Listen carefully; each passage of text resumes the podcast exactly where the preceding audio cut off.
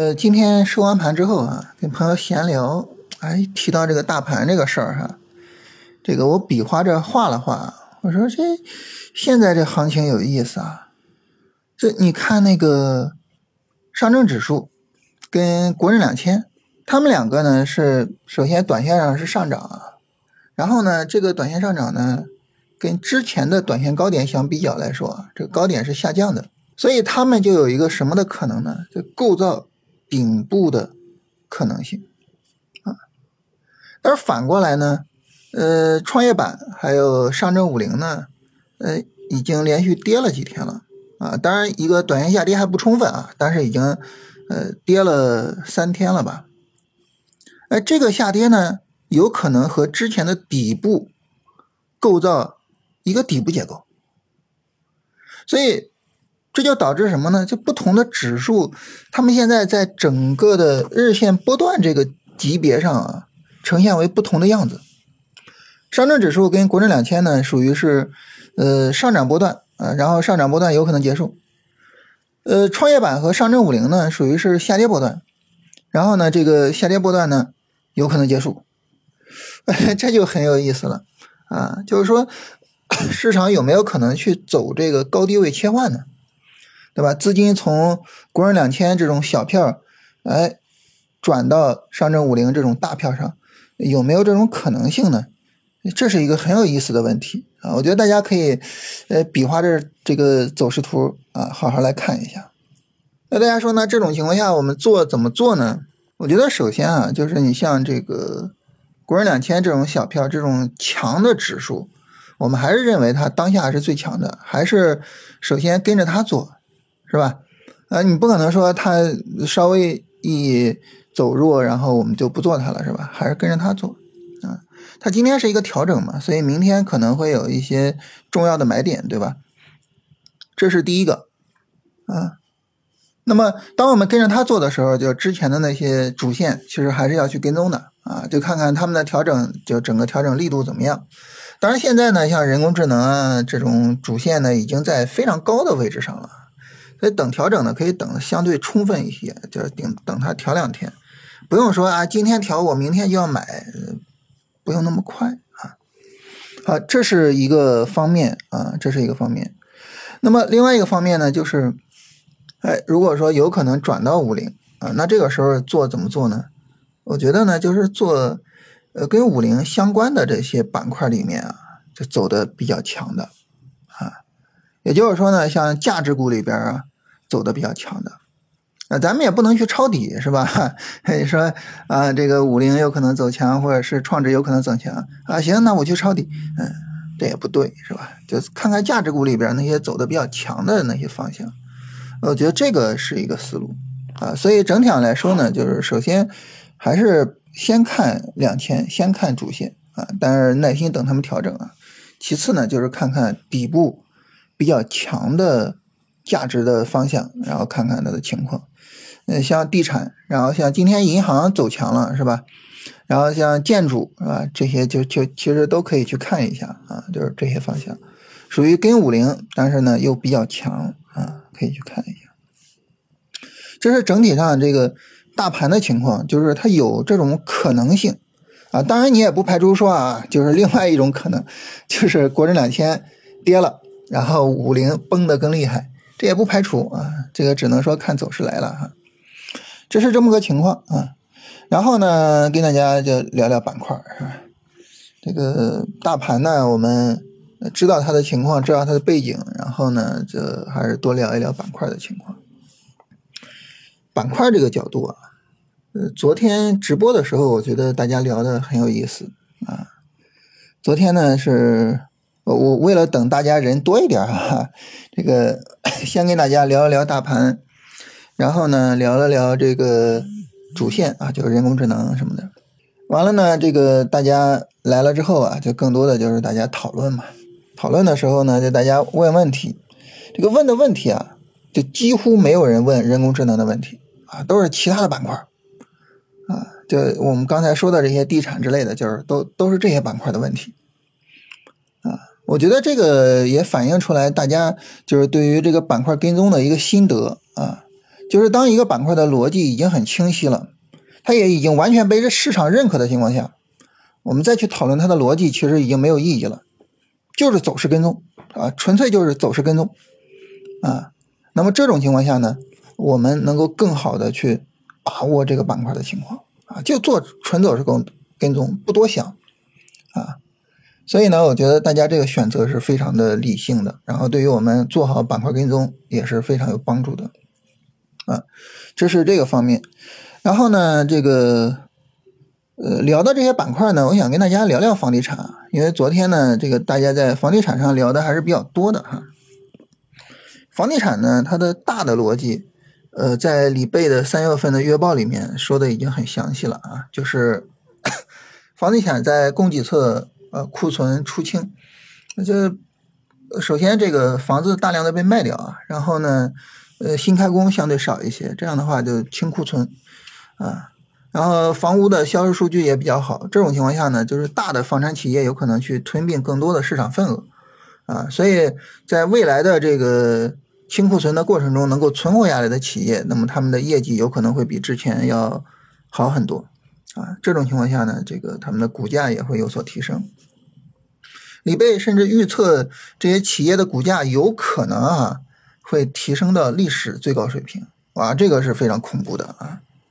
那么，当然这个我觉得很难想象了哈，嗯。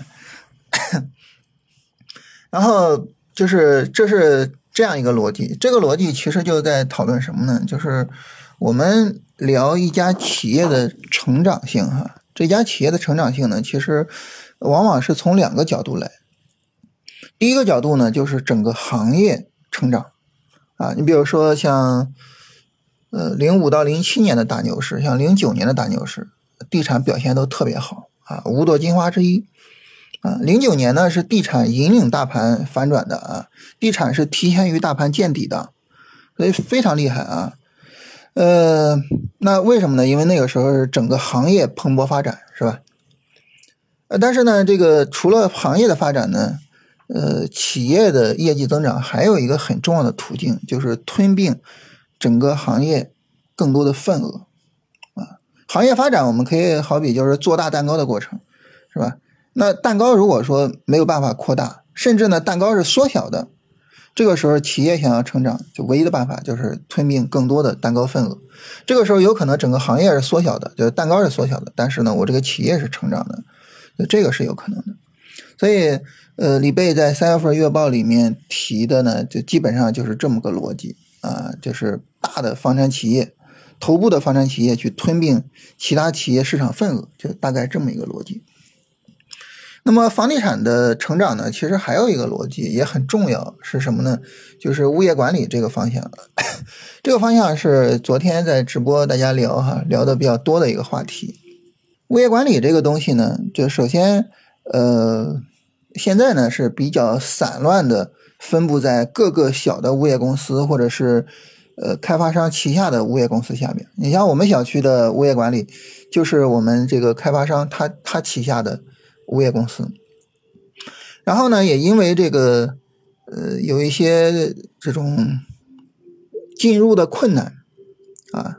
所以呢，这个大的那种全国性的物业公司想要去接管这些小区，想要去说，哎，这个小区的物业由我来提供服务，这个难度还是比较大的啊。想要去做接管，难度还是比较大的。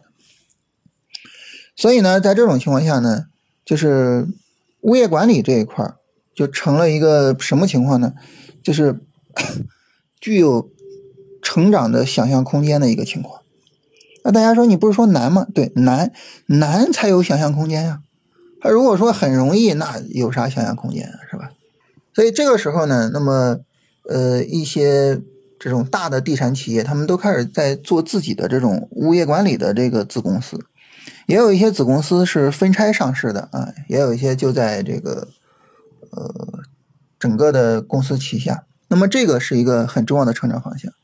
现在呢，呃，很多公司走的一个发展路径呢，就是先针对这种高端小区，呃，相对来说呢，就是需要有更好的服务，然后呢，更好的服务能够卖出去更高价格的这种小区，然后先去铺开来去做这些东西。所以就是这个模式，它未来会慢慢的去发展起来。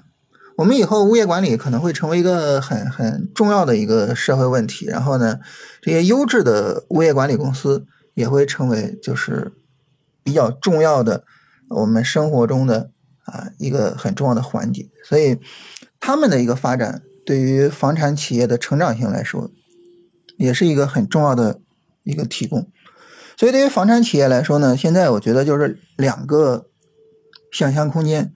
一个想象空间就是吞并房产啊这个事情啊它本身的蛋糕，另外一个呢就是呃做一个拓展啊物业管理这方面的拓展，就是整体上来说对于房产企业这样两个方面啊，当然这两个方面呢就是现在其实市场的认可度都不是很高啊，所以呢 这个房地产前面大涨了之后啊周周一 周一大涨的还是。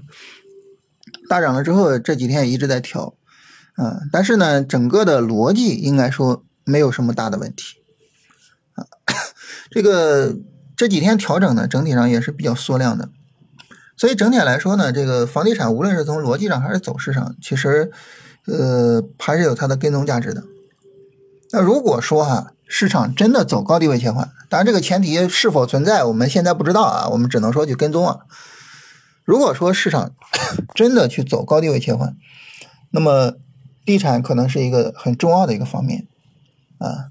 当然还有其他方面，就是你像今天走强的这个银行，银行这个哈，我我聊了之后，大家如果去看银行，你不要觉得吃惊啊，因为银行的弹性比较小，所以你有可能打开一个银行股，一看哇，一个大阳线。啊，好兴奋啊！再一看，涨幅百分之二，很正常啊，因为银行本身的弹性就不大。